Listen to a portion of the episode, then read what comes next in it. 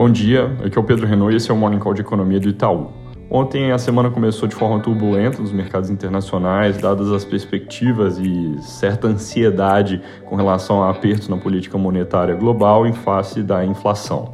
Nos Estados Unidos, os juros de 10 anos tocam um patamar de 3% pela primeira vez em algum tempo.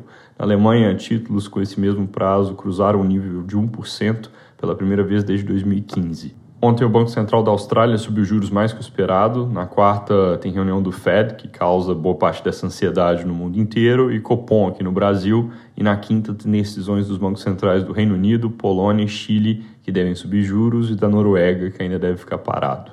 Apesar do número recente mais fraco sobre atividade nesse início de ano nos Estados Unidos da desaceleração na China, a preocupação com a inflação no mundo segue elevada. Na verdade, essa desaceleração da indústria na China até reforça o problema por causa dos gargalos.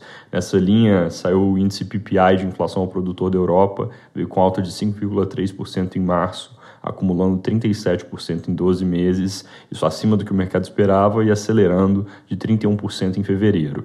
Inflação em alta para o produtor significa pressão à frente para o consumidor e reforça o quadro de que também por lá juros começam a subir em breve. Desemprego, que também foi divulgado para a região, veio com estabilidade em 6,8%, isso abaixo dos níveis pré-pandemia, ou seja, acaba ajudando nessa direção de aperto aqui da política monetária. Aqui no Brasil, o movimento global também causou pressão, levou o câmbio a dar uma nova pernada de depreciação para o patamar de R$ 5,07 por dólar. Para hoje, o Banco Central anunciou injeção de recursos no mercado de câmbio, com leilão de swaps totalizando 1 bilhão.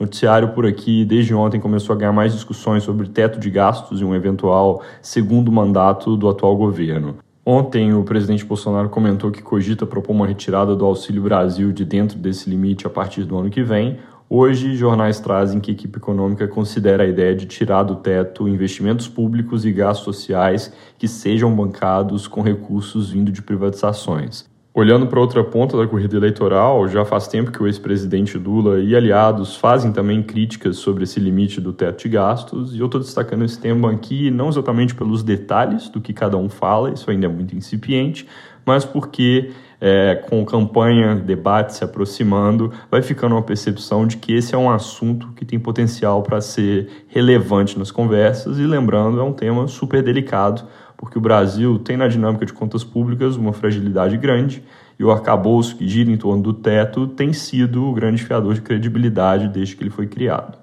Falando sobre dados, daqui a pouco sai a produção industrial de março, que na nossa projeção deve vir com alta de 0,5% na comparação com fevereiro e queda de 1,8% na comparação com março do ano passado.